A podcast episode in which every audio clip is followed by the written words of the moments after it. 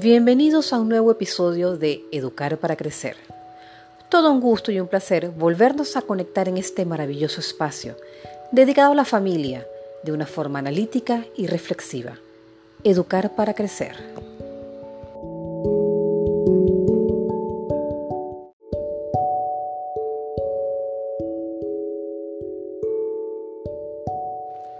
En nuestro episodio anterior conversamos acerca de fomentar el sentido de la responsabilidad en nuestros hijos y sus consecuencias en su vida adulta, así como en los diferentes ambientes donde se desenvolverá.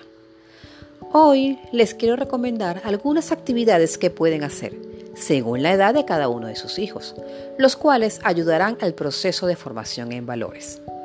Cabe destacar que la rutina forma parte del proceso de formación y aprendizaje pero hagámosla de forma divertida para cada uno de ellos.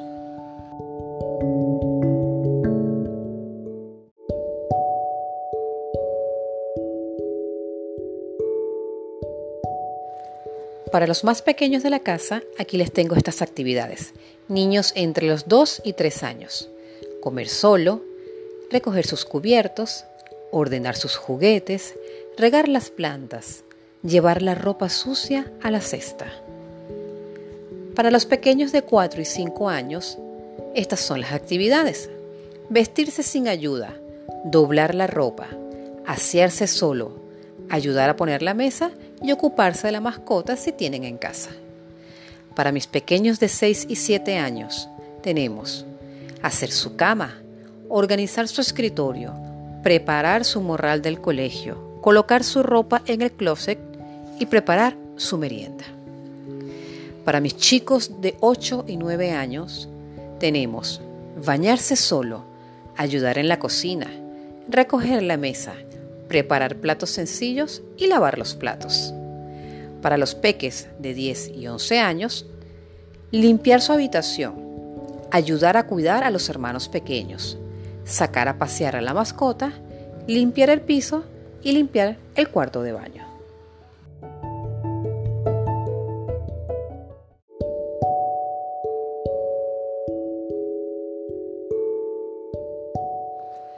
Con 12 años, nuestros hijos ya tienen conocimiento pleno sobre todo.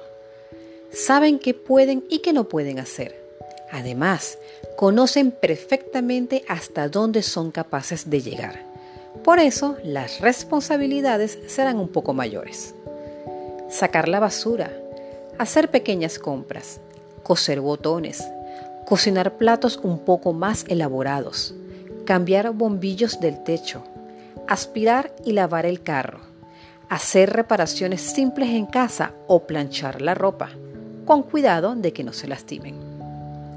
Recuerden que tendremos que tener siempre presente que no es bueno obligarles a hacer algo, sino invitarles a hacerlo. Para que no lo vean como una obligación, podemos hacer las tareas divertidas, jugando, cantando o incluso bailando.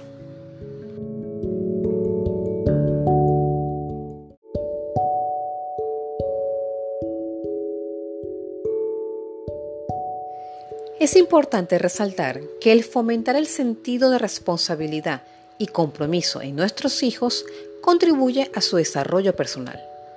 Nos encontraremos con, al depender de ellos ciertos aspectos del buen funcionamiento de la casa, su sentido de la responsabilidad aumentará. Al no darles todo hecho, estamos contribuyendo a que maduren y sean más autónomos, seres más independientes.